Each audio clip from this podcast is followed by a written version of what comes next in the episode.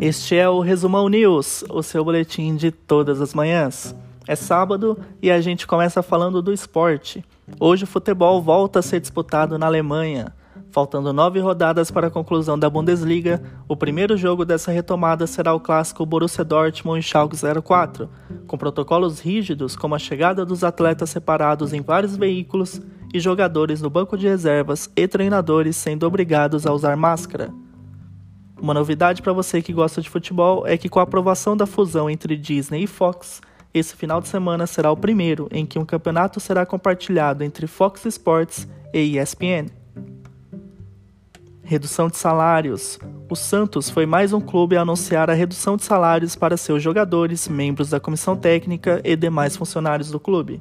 Já a partir desse mês, o Alvinegro Praiano reduzirá em 70% os salários de todos que recebem mais de R$ 6.100 por mês.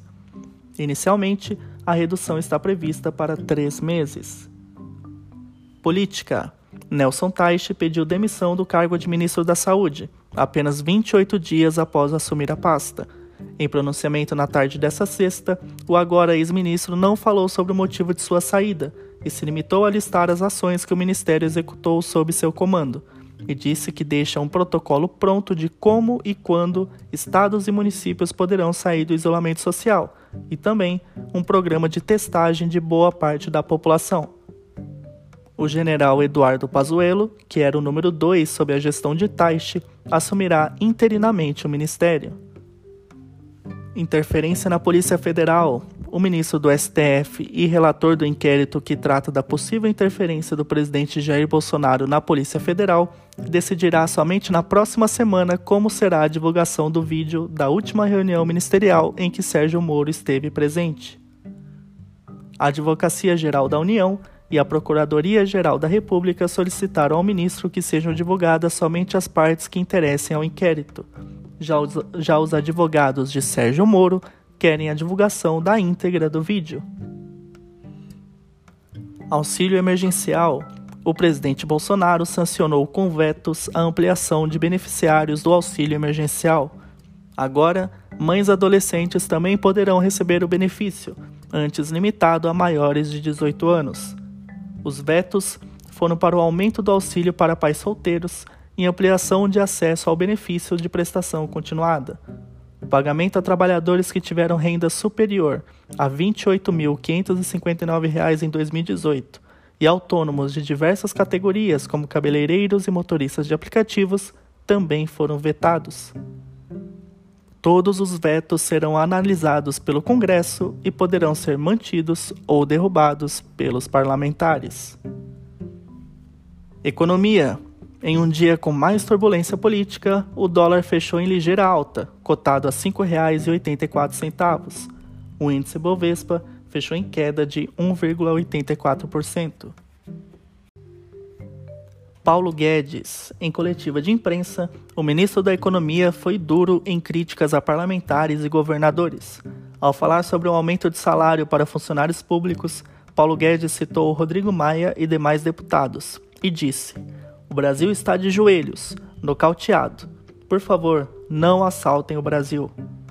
Ainda sobre deputados e também governadores, o ministro questionou: Vamos aproveitar de um momento desse da maior gravidade de uma crise de saúde e vamos subir em cadáveres para fazer palanque? Vamos subir em cadáveres para arrancar recursos do governo? Coronavírus. O laboratório americano Sorrento afirmou ter encontrado um anticorpo capaz de blindar o organismo e o proteger de ser infectado pelo novo coronavírus. Em pacientes já infectados, o anticorpo também poderá ser utilizado, podendo deixar o corpo livre do SARS-CoV-2 em quatro dias. Em entrevista à Fox News, o Dr. Henry, fundador e CEO da Sorrento, afirmou o seguinte: Queremos enfatizar que existe uma cura, existe uma solução que funciona 100%. O laboratório afirma ter capacidade para produzir até 200 mil doses por mês, e esse possível tratamento ainda precisa ser aprovado pelo FDA, a Anvisa dos Estados Unidos. Cloroquina. Apontada como principal motivo para a saída de Nelson Teich do Ministério da Saúde, a hidroxicloroquina segue provocando polêmica. o presidente Bolsonaro afirmou na quinta-feira que o protocolo de uso do Ministério da Saúde será alterado e atenderá ao que o Conselho Federal de Medicina já autorizou. O uso do medicamento será permitido desde os primeiros sintomas, desde que haja concordância entre médico e paciente. Lockdown. Hoje, logo cedo, o presidente Jair Bolsonaro mais uma vez criticou medidas de lockdown que estão sendo implementadas em alguns estados. E em outros, como em São Paulo, a medida é estudada. Disse o presidente: O desemprego, a fome e a miséria será o futuro daqueles que apoiam a tirania do isolamento total. Mais uma vez, o resumão lembra você, ouvinte, do momento crítico que o Brasil vive, e como pede o bom jornalismo, mostramos os dois lados da história.